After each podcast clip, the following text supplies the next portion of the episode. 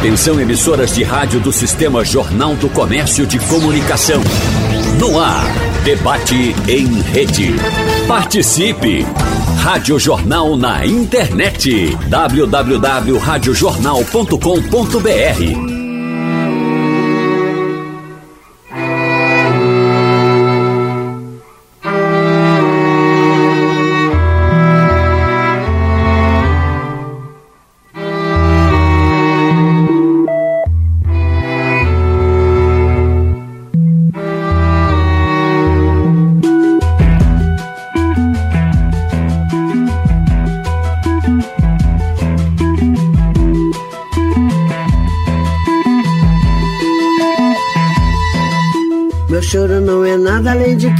carnaval. É lágrima de samba na ponta dos pés. A multidão avança como um vendaval. Me joga na avenida que eu não sei qual é. Pirata e super-homem tentam o calor. Um peixe amarelo beija minha mão. As asas de um anjo soltas pelo chão. Na chuva de confetes deixo a minha dor. Na avenida deixei lá. A pele preta e a minha minha fala, minha opinião. A minha casa, minha solidão. Joguei do alto do terceiro andar. Quebrei a cara e me livrei do resto dessa vida. Olá, muito bom dia a todas e a todos. Nesse dia 8 de março, Dia Internacional da Mulher, que está longe de ser mais uma data comemorativa criada pelo comércio. Mais do que flores e bombons, quem protagoniza este dia busca igualdade de direitos nos diversos setores da estrutura social e reconhecimento das próprias capacidades, além de segurança e respeito em todos os ambientes. Trata-se da luta por conscientizar a sociedade e os entes públicos sobre a necessidade de condições para que a população feminina ocupe os espaços que desejar sem se sentir ameaçada, prejudicada ou desassistida. No debate dessa terça-feira, vamos conversar com mulheres inspiradoras que se destacam no papel que desempenham no trabalho e no ativismo social. Participam desse debate e aqui comigo no estúdio, eu sou Mônica Carvalho, perdão por não me apresentar antes, é, Cíntia Leite, nossa jornalista premiada, é, setorista de saúde, Cíntia vai participar dessa conversa conosco com as nossas convidadas. Negra Linda, chefe de gastronomia, empreendedora social e presidente do Instituto Negra Linda. Bem-vinda, Negra Linda. Clara Marinho, analista de planejamento e orçamento do Ministério da Economia, com trabalho voltado à redução das desigualdades, mestra em desenvolvimento econômico e reconhecida pela ONU como uma das pessoas afrodescendentes mais influentes do mundo. E a cientista Ana Brito, que é médica, doutora em saúde pública, professora da Universidade de Pernambuco e pesquisadora do Instituto Ageu Magalhães da Fundação Oswaldo Cruz, a Fiocruz PE. Queridas, muito bem-vindas. Começamos aí com uma mulher que é símbolo, acho que para todas nós, Elza Soares, nos deixou esse ano com uma canção forte que fala do papel da mulher, das dores da mulher. Eu quero dar bem-vindo, bem, é, desejar né, que vocês sejam bem-vindas nessa conversa. E eu queria começar com o Negra Linda, que é aqui, pertinho da gente, tem um trabalho é, social, não é, Negra, da, na Ilha de Deus, de onde você é cria, eu queria que você contasse um pouquinho de como é teu trabalho lá e o que é que significa esse empreendedorismo social. Bom dia, meu povo lindo, minhas mulheres lindas, né? Hoje é o nosso dia, um dia muito especial, um dia que a gente tem que comemorar mesmo, a gente tem essa data pra gente, então a gente sabe que o nosso, nosso dia são todos os dias mas temos o privilégio de ter esse dia hoje para a gente. Então, quero desejar um feliz Dia das Mulheres para todas vocês. É, eu sou Negra Linda, aqui da Ilha de Deus. Sou chefe de cozinha, empreendedora social no ramo da gastronomia, do mangue e turismo criativo. Sou presidente do Instituto Negra Linda, uma instituição formada por mulheres empreendedoras sociais, é, criado no início da pandemia, foi loucura, mas a gente é, se vimos ter um braço social e, e vimos o empreendedorismo feminino se acabando. Então a gente, eu juntei a mulherada, vocês topam, vamos fundar o Instituto Negra Linda para unir essas forças e trazer a mulher, né, é, com o nosso grande propósito, que é ser referência do empoderamento e empreendedorismo feminino. Eu comecei muito nova, né, a minha luta aqui na Ilha de Deus começou muito, é, eu muito novinha. É, eu vim da pesca, eu moro numa comunidade pesqueira, Ilha de Deus, fica bem aqui no coraçãozinho de Recife. E eu pesquei, né? Eu sou filha de pescadores, pesquei até 21 anos de idade, até 25 anos vivi da atividade da pesca. E quando eu estava nessa praticando atividade, eu não me via para sempre só ali sentada, né? Eu me imaginava indo além no futuro, ajudando pessoas, mulheres.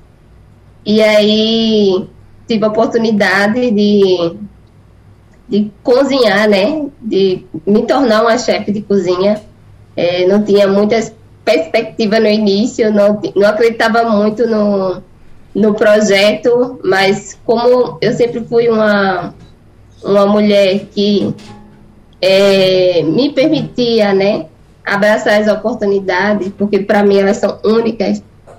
Aí eu fiz de tudo um pouco na minha vida, né, decidi fazer tudo um pouquinho, porque eu ouvia muito antigamente as pessoas falarem, ah, essa menina não sabe fazer nada, falar para minha mãe, né?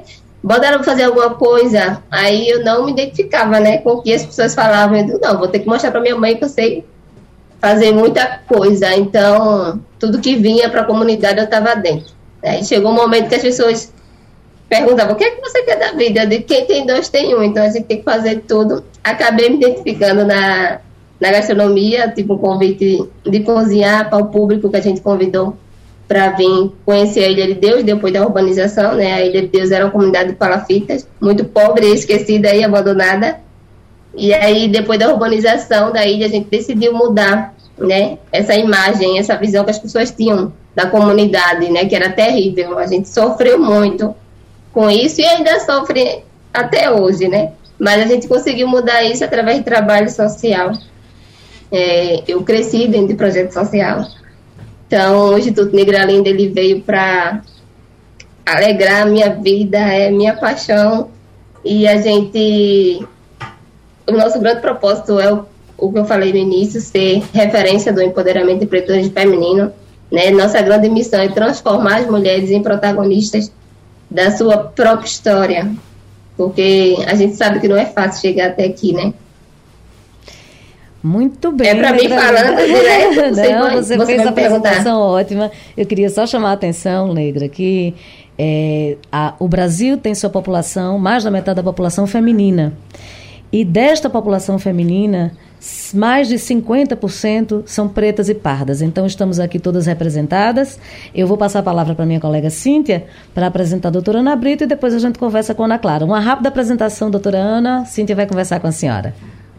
Bom dia, Mônica. Bom dia a todas que estão aqui conosco nesse debate. Esse debate que é um marco para o nosso dia, o Dia da Mulher. Então, parabéns aí a nós todas.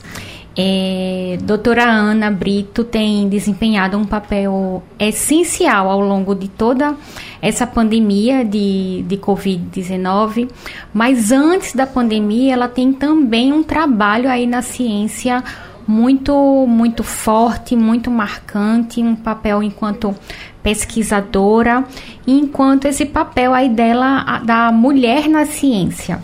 Doutora Ana, é, muito bom dia e eu queria que a senhora começasse é, esse debate falando um pouco como é que tem sido é, o papel da mulher na pandemia, na ciência. A gente conseguiu fortalecer esse, essa nossa missão ao longo dessa, dessa pandemia e quero também parabenizá-la não só por mostrar o potencial é, que nós temos, mas por inspirar e transformar vidas na ciência, né? Aí beneficiando toda a sociedade. Bom dia. É... Inicialmente eu gostaria de agradecer mais uma vez a equipe de jornalistas é, da da Rádio Jornal, que tem nos permitido é, participar é, em alguns momentos importantes e eu gostaria de, de, parabenizar particularmente e agradecer a Mônica Carvalho e a Cíntia, que estão comandando essa manhã, que é tão ouvida por todos os pernambucanos e pelo mundo, né? Afinal, Pernambuco fala para o mundo. É, eu agradeço e gostaria de também parabenizar essas meninas poderosas, elas não são são mulheres muito jovens, Clara e, e chefe Negra Linda, que tem um papel relevante é, para a nossa sociedade e, sobretudo, para impulsionar esse sentimento de empoderamento da, das mulheres. Na realidade, o dia 8 de março é um dia de luta, ele é um dia necessário, porque se nós tivéssemos plenos direitos, igualdade de direito, igualdade de condições de trabalho e de vida, certamente é, este dia seria como como colocou chefe Negra Linda, diluído ao longo dos anos. Mas, infelizmente, a gente tem que marcar ainda uma, um momento de reflexão para a sociedade mundial, internacional. Gostaria, inclusive, de ressaltar que, como foi colocado por Mônica, ela é um dia que não nasce no comércio, ele não é um dia que não nasce na distribuição de flores, é um dia marcado pela luta feminista operária, né? Então, é, e vem com exatamente a construção de um conceito de coletividade. Ele nasce no mundo socialista, né, na, nas políticas sociais. Então, é importante resgatar a origem desse dia. E aí, com isso, eu gostaria realmente de é, dar bom dia a todas as pessoas que nos assistem, em especial as mulheres, é, em nossas lutas diárias por mais respeito, direitos iguais, inclusive aquele direito de decidir escrever nossa própria história. E neste direito de decidir construir nossa própria história, nós, nós falamos é, é, em nome de um espaço que é relativo à produção do conhecimento e da ciência, sobretudo na área da saúde, pela nossa formação e atuação nesse campo. Nós trabalhamos há muitos anos com populações vulneráveis e vulnerabilizadas, não só do ponto de vista de gênero, mas do ponto de vista social, porque eu venho de, uma, de um trabalho de mais de 30 anos na luta contra a AIDS no Brasil e no enfrentamento de pandemias, e nesta luta nós nos deparamos com populações é, de mulheres é, em situação de prostituição, é, homens que fazem sexo com homens, moradores em situação é, social insegura, moradores de rua, é, travestis, mulheres trans, é, homens que fazem sexo com homens, enfim,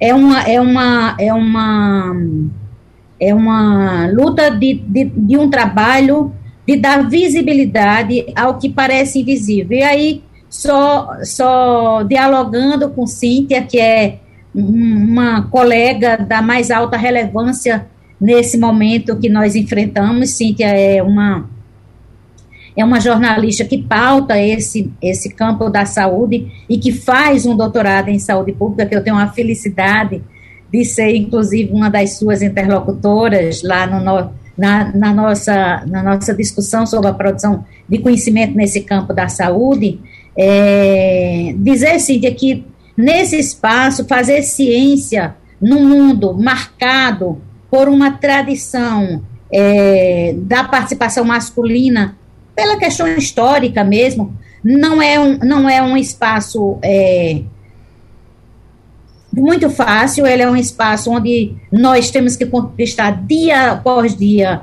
um, uma, um lugar nesse espaço da produção de ciência, mas é, eu acho que hoje a participação feminina ela tem sido a cada dia mais é, importante. Nós, por exemplo, na minha instituição federal, que é a Fundação Oswaldo Cruz, nós temos ah, na liderança uma, uma primeira presidenta, que é a que é a doutora Nízia Trindade, e isso é motivo de muito orgulho, porque o enfrentamento dessa pandemia tem sido é, é, a Fiocruz tem sido protagonista importante é, nesse, nesse enfrentamento, e eu, assim, abriria só para a nossa é, é, participação no restante do debate, é que hoje eu ouvi de uma criança desse tipo blogueirinha, essas menininhas que ficam.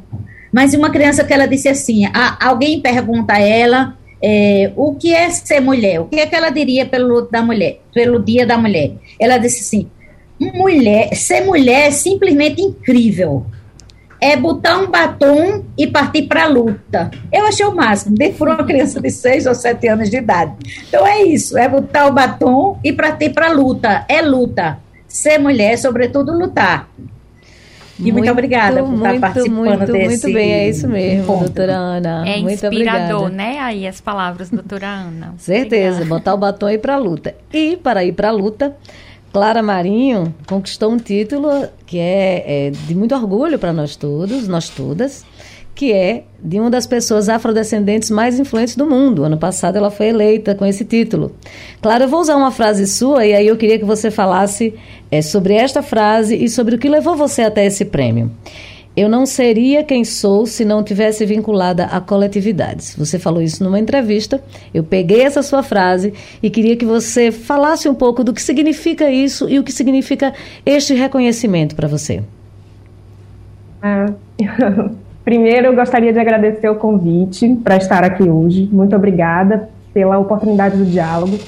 Eu me conecto muito com a fala de, da professora Ana e da chefe Negra Linda é, por dois motivos, né? Primeiro, porque Chefe Negralina trabalha com esse fortalecimento de mulheres, né? De mulheres negras em particular.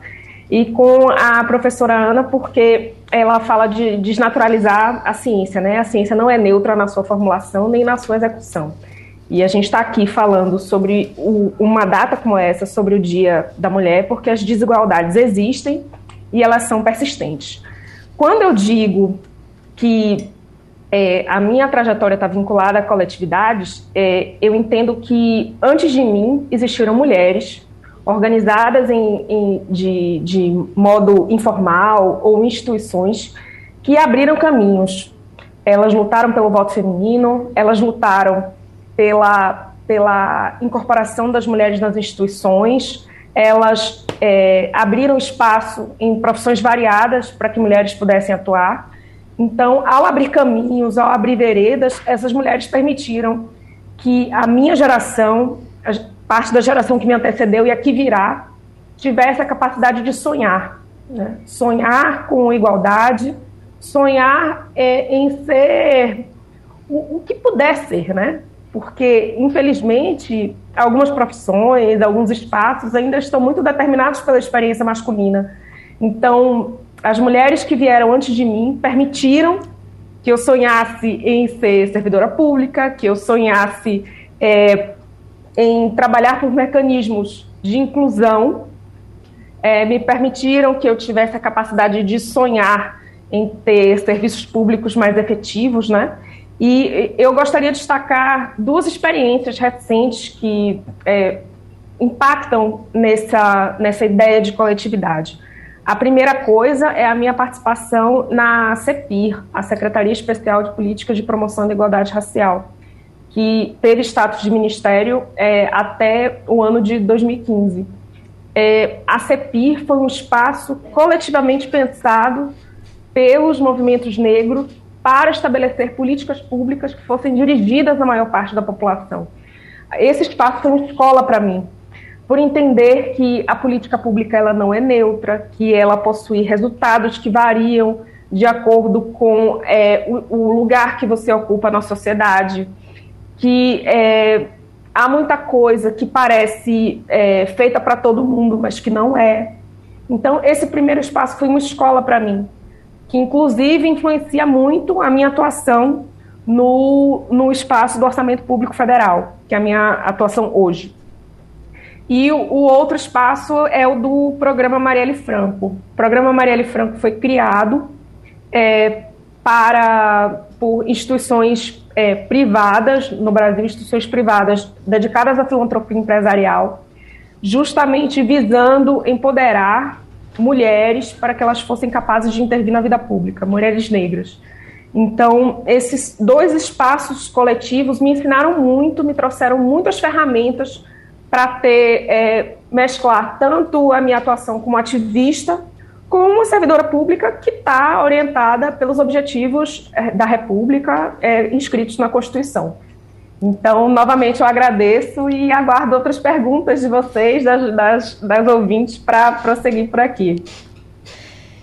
Bem, já que conhecemos as nossas participantes né, dessa conversa de hoje, eu queria trazer uma questão que aí eu pedia só, pediria só a vocês que falassem bem rapidamente, e Cíntia também, por favor, sinta-se à vontade para falar também.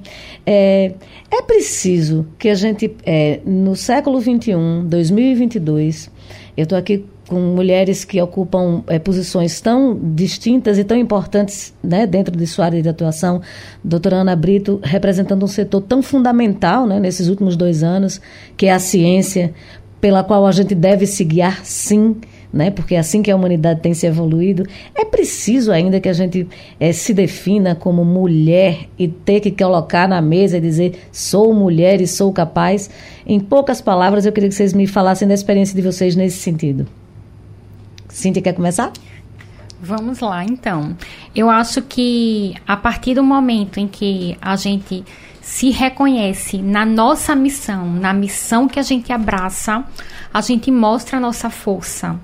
E o ser mulher está aí, né? A gente se reconhecer, a gente ir atrás nessa missão, abraçar essa missão, a gente está mostrando o nosso potencial, sim, que nós somos capazes. Então, acho que o principal é esse auto-reconhecimento, para que a gente se reconheça nesse lugar e mostrando aí todo o nosso potencial. Professora Ana? Então, é, em poucas palavras, ser mulher, de fato, é uma condição que nesse mundo ela ainda é, é necessário e, e até que a sociedade entenda que quando a mulher avança, quando a luta feminina avança e avançou no mundo, a sociedade também avançou bastante. Porque existe uma condição que é inerente a, a a, a, ao humanismo, que é de não distinguir as pessoas em relação a qualquer, qualquer característica, sobretudo a característica de gênero, porque existem papéis que são determinados biologicamente, obviamente que eu não quero ser uma estivadora, porque eu nem teria nem condições, nem de altura, nem de músculo, porque eu não produzo testosterona em quantidade suficiente para competir com o estivador estou pegando um sentido extremo. Ao mesmo tempo que o homem, ele não vai engravidar, a não ser que ele seja um homem trans, que não tenha feito modificações corporais e que permaneça com seus, é, com seus órgãos biológicos é, reprodutor. Então, assim, essas condições são condições que estão impostas, que são dadas. As demais, intelectual, capacidade de gerenciamento, capacidade de desenvolvimento das atividades humanas, na grande maioria das áreas, não há distinção de gênero, nem sequer de sexo biológico. Nós somos capazes, tanto quanto os homens, de desempenharmos funções estratégicas. Estratégico no sentido desde as funções mais consideradas mais simples até as funções mais complexas. Então, acho que é isso. A gente precisa é, desmistificar essa distinção ou essa, digamos assim, é, diferença que existe entre os gêneros no desenvolvimento da sociedade. E a sociedade ela vai ser cada dia mais é, beneficiada quando esses direitos forem iguais. Não tenha dúvida, quando forem reconhecidos como, como iguais. Chefe Negra Linda. Ser mulher é surreal, minha gente. É real, é, é, se permitir né, você ser protagonista da sua própria história.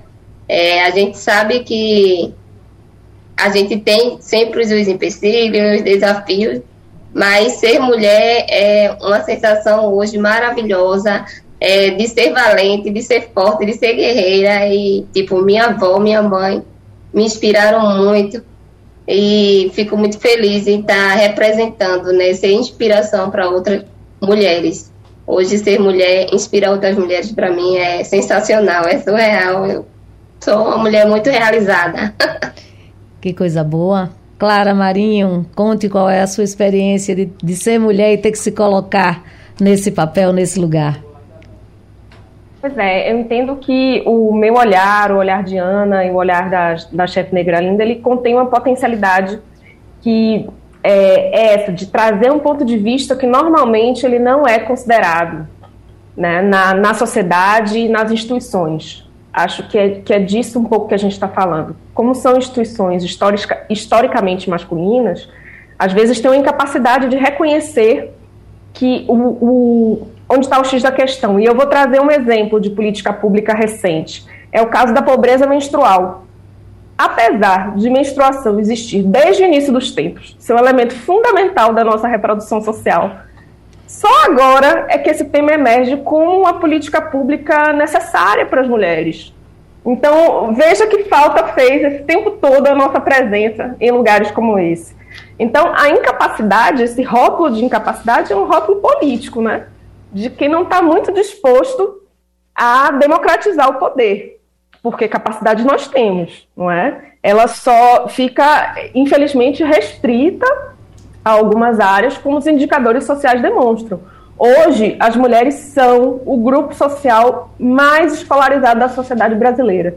Mas por que, que isso não se reverte é, no mercado de trabalho, né? nas posições, no, na subida na burocracia, na, nas hierarquias empresariais e do setor público? Por que, que isso não se reverte em melhores salários? Não é pela falta de capacidade, né? Então, é um pouco por aí. é isso.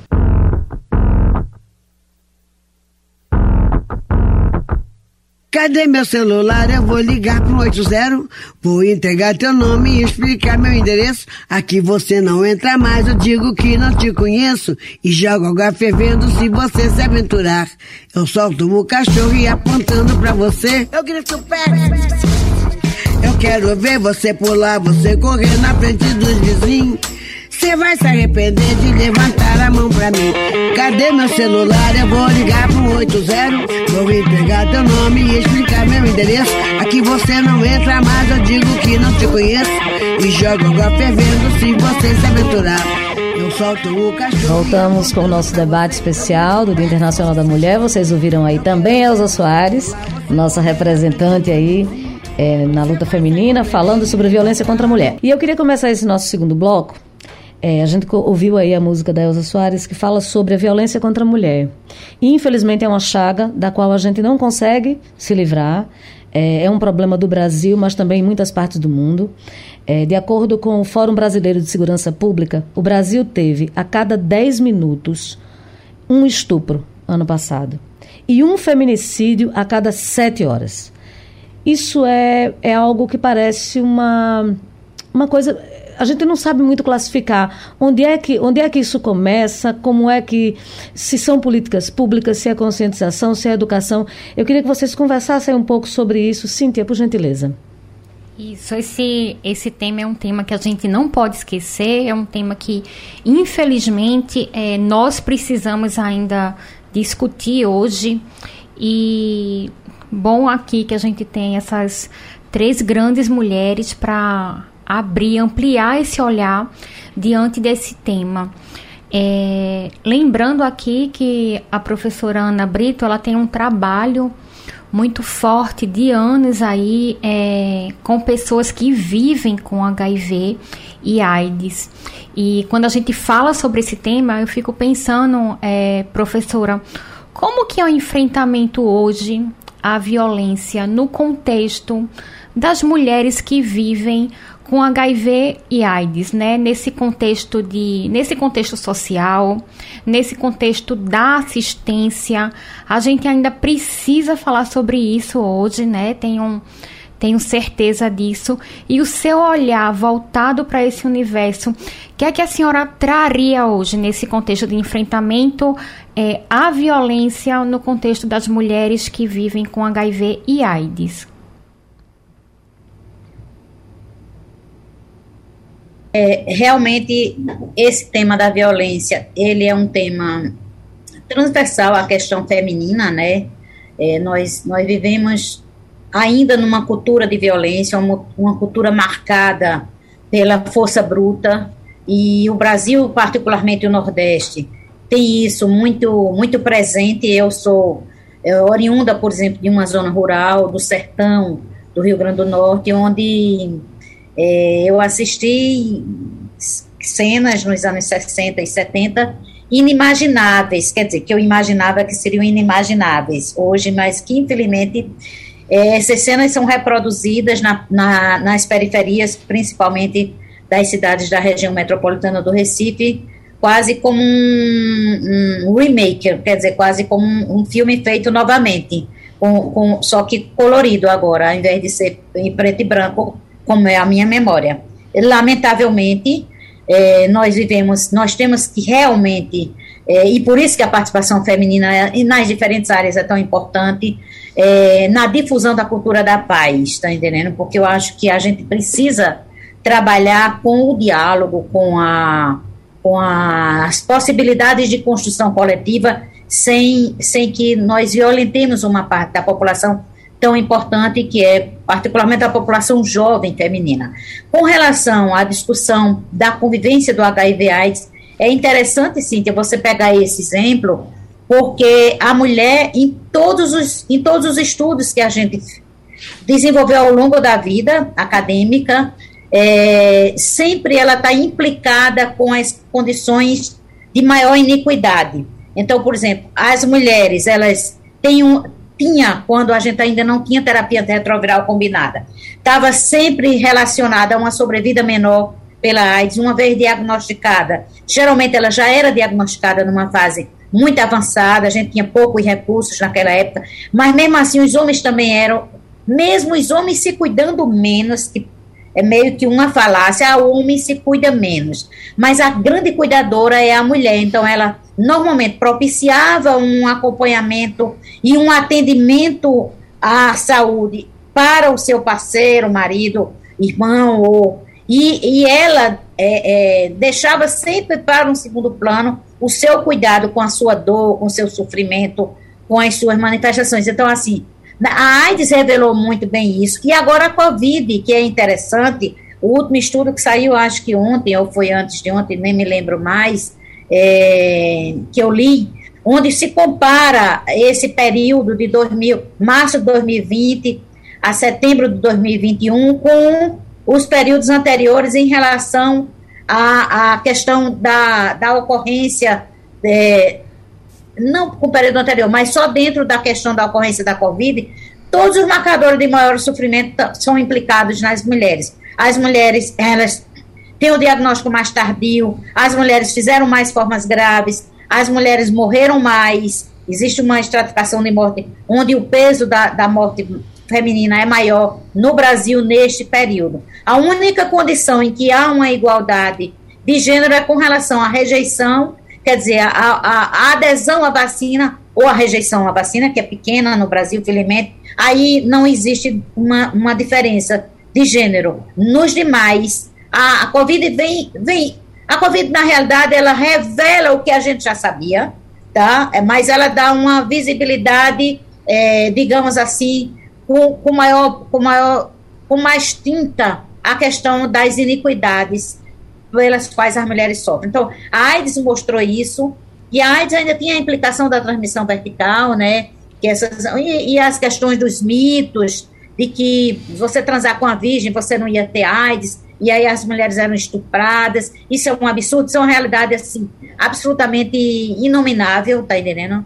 Para a gente viver, mas é, é muita coisa para a gente discutir, mas só que a violência ainda é uma coisa muito presente, particularmente a violência sexual. E aí, na violência sexual, as mulheres são disparado as maiores vítimas dessa cultura da violência. Clara, eu queria que você falasse um pouco, e já que a gente está no tema da violência sexual, né, do feminicídio, do estupro, do, do assédio, é, isso tem a ver com a cultura da objetificação da mulher, quer dizer, a mulher sendo propriedade do homem, e a gente viu agora, recentemente, essa semana, eclodiu aí, né, aquele absurdo que eu não vou nem citar, acho que todo mundo já sabe, né, da da ideia de que porque as, as mulheres pobres estão numa situação vulnerável, elas são mais fáceis, né? É, isso tem a ver com essa cultura? É preciso mudar essa cultura? Qual é o caminho, na sua opinião? Veja, é, o Brasil ele possui a lei mais avançada, das mais avançadas no mundo para lidar com a violência contra a mulher, que é a Lei Maria da Penha, não é? E ela revela duas faces de uma mesma moeda.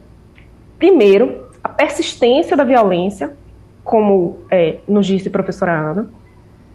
É, ela nos revela também é, a necessidade de uma condenação internacional do Brasil para tomada de ação. E, de outro lado, uma, uma, uma dificuldade de implementação, apesar da sua ampla aceitação social. Diz que 180, todo mundo sabe que existe, está para todos os lados, as mulheres decoraram, só que você tem uma dificuldade de articulação desses mecanismos. Então, você tem um mecanismo muito avançado, mas você tem dificuldades de implementação. E essa objetificação pode não parecer, mas está aí. Por quê? Porque, infelizmente, a baixa presença de mulheres nas instituições é, facilita essa objetificação. Então, é, por exemplo, na hora de consignar recursos orçamentários para o combate à violência contra a mulher, essa é uma despesa que fica lá embaixo, porque, veja bem, não é tão importante assim lidar com essa temática. Ou então, os homens não entram como beneficiário desse tipo de política pública. Por quê? Porque não se discute a masculinidade tóxica como um elemento que favorece imensamente a violência contra as mulheres. Então, você não incorpora os homens também na, na, na fase de planejamento e de execução desse tipo de política, não é? é infelizmente, esse discurso de objetificação, ele, ele nos escandalizou profundamente, mas ele tem mais camadas do que parece, não é? E, e, e infelizmente, nele está tá embutida uma ideia de que há mulheres que, mesmo em situação de vulnerabilidade, valem mais do que outras. Infelizmente. Terrível, né? E aí eu vou passar a palavra agora para a chefe negra Linda, que com, como o próprio nome já diz, é linda. É, e aí eu queria que você falasse, é, Negra Linda, da tua experiência como uma mulher periférica, né?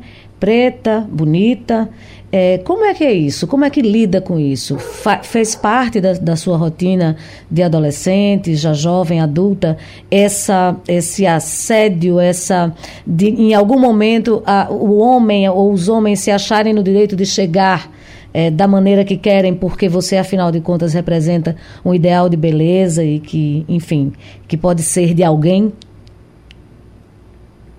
Pois é, né? Eu já me vi, infelizmente, né, nessa situação. Eu sofri assédio dentro da cozinha, né? Então a gente muitas vezes não percebe que está passando, né, por esse tipo de violência. É, às vezes leva por é, é uma brincadeira, né? Foi uma simples brincadeira e na verdade a gente passou pelo assédio, né? É, e é muito triste, é muito triste isso para a gente, porque a gente se sente muito vulnerável, né? É, dentro dessa situação, por morar num lugar que não, que não tem tantos privilégios, né, que é, é vulnerável, é, é cansativo, né, para a gente, até que a gente entenda que a gente passou por isso. Eu vim perceber em 2021, né, que eu passei, né, por esse assédio, né, por essa violência de assédio dentro da cozinha. E aí eu sempre fui aquela mulher que sempre me defendi, né? Mas aí aconteceu comigo e eu não percebi no momento, né? Hoje eu tenho a minha mente mais aberta, eu sei que eu passei, não é? Não, não é importante eu estar, tá, tá, tá, fui, tipo, é mencionar nomes, né? Quem fez sabe que, que errou e acha que a gente não, não vale nada, sabe? Porque mora num, num lugar muito pobre, porque mora porque não tem tantas oportunidades, e isso é real, é real e por isso a minha luta hoje pelo protagonismo, né? É feminino, porque a gente não não não está falando só sobre empreendedorismo, mas sim sobre a nossa vida, né? Sobre as nossas histórias, é, nossos é, a nossa pessoa, né?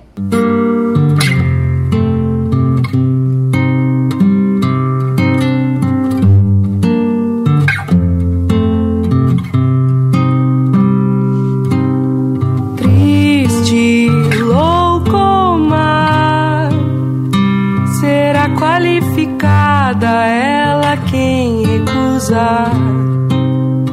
Segue receita tal, a receita cultural do marido da família. Cuida, cuida da rotina. Só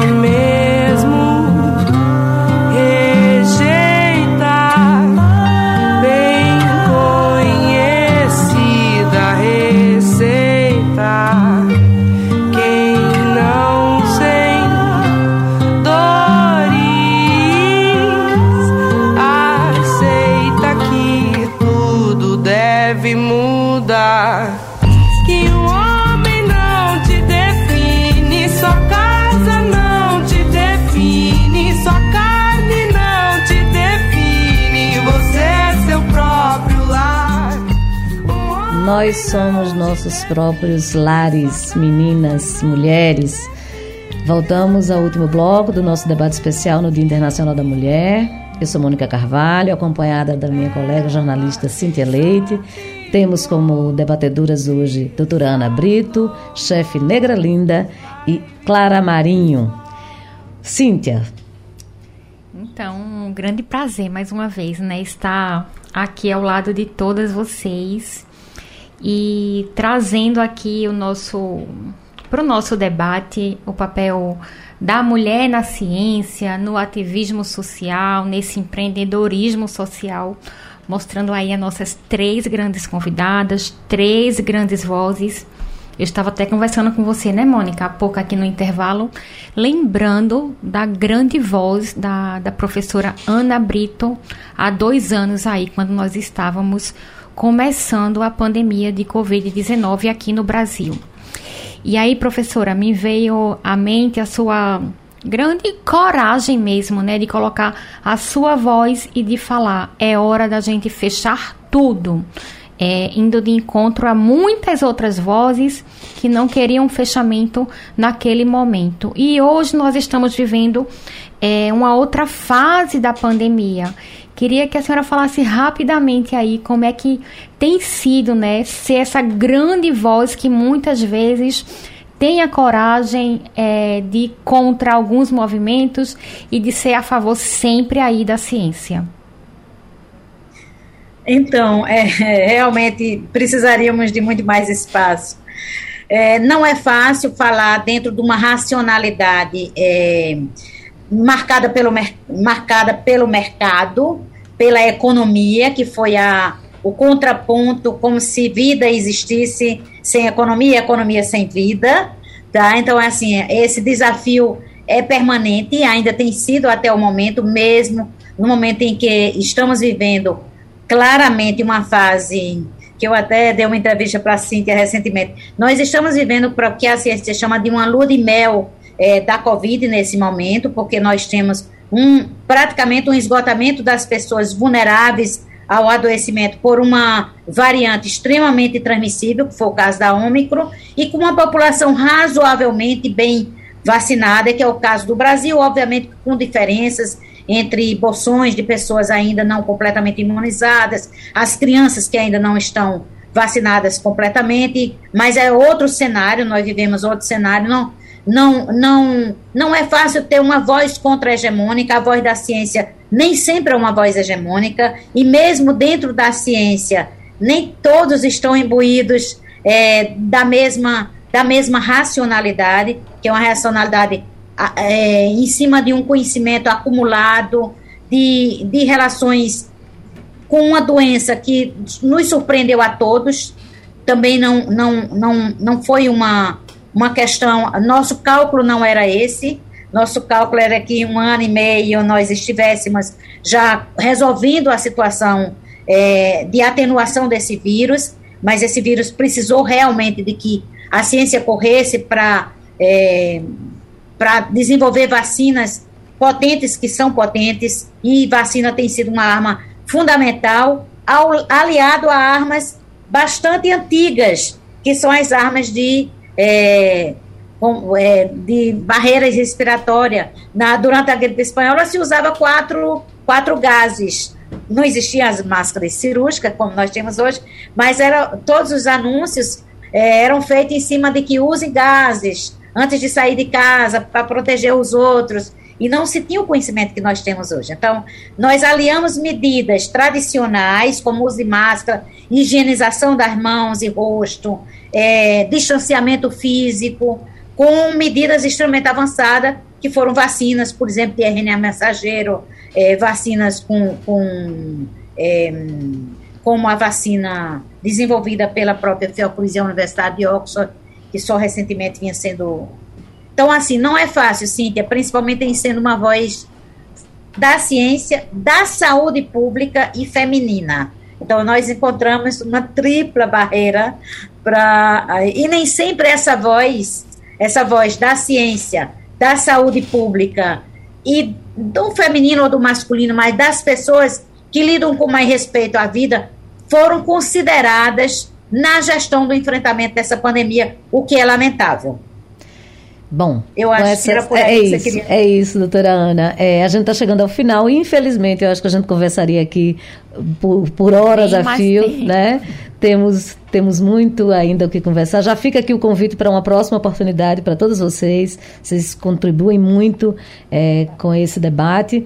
Eu queria finalizar, já que a gente está já no, no, nos momentos finais do nosso programa, é, pedindo a vocês uma mensagem, uma reflexão que pode vir em forma de dica de livro, de música, de leitura, de, enfim, uma dica para que as mulheres que estão nos ouvindo, sobretudo as mulheres, possam se informar melhor sobre o seu papel, sobre a sua importância e sobre a importância desse dia, que é bom ganhar flor, sim, mas que é bom que a gente esteja consciente do que a gente precisa fazer. Queria começar com você, chefe Negra Linda. Mas eu queria começar agradecendo pela oportunidade de estar aqui. Quero dizer que é muito importante essa oportunidade hoje. É, foi muito importante para o meu desenvolvimento. Eu fico muito feliz, né? Eu era uma pessoa que não falava para ninguém. E hoje eu me vejo me expressando para as pessoas e fico muito feliz. E quero deixar uma mensagem que eu deixei hoje de manhã nas redes, que é para nós mulheres, né? Que você deve acreditar em si mesmo o segredo é começar, começar e começar. Começar quantas vezes for possível, né? E, e, e que a realização de um sonho depende da nossa ação imediata. Então, é isso. É essa mensagem que eu deixo para as mulheres e muito obrigada pela oportunidade de estar aqui. Nós que agradecemos. Doutora Ana Brito? Também agradeço imensamente a oportunidade, mais uma vez, e dizer que que sejamos senhoras dos nossos destinos, isso é uma, uma, uma, uma um, um, eixo de pensamento importante. E gostaria de sugerir dois filmes: um filme e um livro. Um filme chamado As Sufragistas. Eu acho que está disponível na maioria dos streaming. Tem uma, uma enormidade de, de, de listas que a gente poderia sugerir.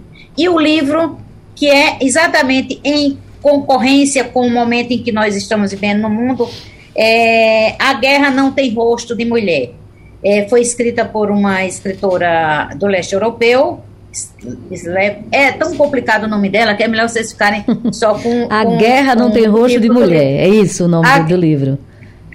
É, e aí, é, onde ela mostra que todas as, todas as narrativas da Segunda Guerra Mundial, e eu me interesso muito pelas narrativas da Segunda Guerra Mundial, elas são, são narradas pela voz masculina e pela participação masculina. E ela mostra que mais de um milhão de mulheres lutaram no Exército Vermelho durante a Segunda Guerra Mundial. E aí ela traz à tona essas vozes. Eu tive a oportunidade de assistir uma exposição em Berlim sobre essas vozes, no museu sobre essas vozes femininas durante a Segunda Guerra Mundial. E agradeço e foi um prazer imenso conhecer, assim, dialogar com essas duas potentes é, mulheres jovens bonitas, todas lindas. Uma já tem o nome, Negra Linda, né? Eu acho uhum. fácil, Negra Linda. Você é igual a Pernambuco, fala logo para o mundo e pronto, resolveu o problema. E claro que a nossa representante de força é, junto aos, aos órgãos multi, multilaterais é, internacionais. Muito e a bem. Mônica e a Cíntia, claro que são as moderadoras e jornalistas importantes nesse momento. Muito obrigada. obrigada, doutora Ana. Clara, com você a palavra final. Ah, eu queria agradecer mais uma vez pelo convite. Acho que a gente tratou aqui de diferentes perspectivas né, sobre a condição da mulher, sobre a condição feminina no Brasil hoje. E agradeço muito pelo convite, estou à disposição para o retorno. E acho que de alguma forma esse é um retorno meu também a Recife. Né? Minha mãe é de Recife, é uma cidade que eu gosto muito, tenho muito apreço por ir. Culturalmente é uma delícia, é maravilhosa. Então, muito obrigada por esse retorno também para casa. Eu diria o seguinte: eu vou, eu vou dar algumas sugestões sobre. É, vou focar num livro é, que eu acho que é, o nome, o título do livro é O Feminismo é para Todo Mundo. O feminismo é uma palavra muito contestada hoje, é, transita com dificuldade, mas nesse livro, escrito por essa autora americana chamada Bell Hooks, é, ela desenvolve muito bem é, para mulheres de todos os espectros a importância da luta em favor das mulheres. Eu vou sugerir também é, dois perfis de redes sociais. A gente falou um pouco de violência, mas falou um pouco de autonomia econômica, que eu acho que é um tema que, que vale muito a pena discutir. E aí eu gosto muito dos, dos perfis no Front do Empoderamento e Nath Finanças, que vão dando dicas na vida cotidiana sobre como se organizar financeiramente para alcançar não é, essa autonomia e de revistas eletrônicas, de perfis que dialogam com, com é, mulheres muito diferentes, eu sugiro a revista Asmina, Asmina com Z, né? E o perfil Think Olga, tá em inglês, né? T-H-I-N-K, mas que fornece um olhar muito bacana sobre estatísticas, sobre situações de mulheres em lugares diferentes. Acho muito bacana, muito legal de seguir. Adorei, adorei, adoramos as dicas, né, Cíntia? Cíntia, bem rapidinho, alguma dica? Sim, eu acho que entre tantas mensagens que nós lemos hoje, que nós vimos aí em redes sociais, que nós conversamos, eu gostei muito de uma que eu vi num perfil é, de Kelly, Kelly Grafia. Ela diz o seguinte: tenha orgulho da mulher que você decidiu ser. Então isso mostra muito aí o nosso desejo, o nosso potencial e a nossa autonomia também para tudo. É isso. Muito obrigada. Gente, muito obrigada. Nosso debate chegou ao fim. Eu vou dar uma dica bem rápida, que é de um livro chamado Torturado. É um livro que está fazendo super sucesso e que trata de vários universos, do, do, que a gente tratou aqui, do universo feminino, do universo da mulher negra, do universo da educação, do universo do acesso. E aí é um livro sobre o qual eu tenho me, me debruçado, acabei de fazer um trabalho sobre ele, então fica aí a dica Torturado de Tamar Vieira Júnior, vale a pena para mulheres, homens, para todo mundo. Um abraço a todas. Muito obrigada mais uma vez. Nosso debate chega ao fim. Sugestão ou comentário sobre o programa que você acaba de ouvir, envie para o nosso WhatsApp 99147 8520.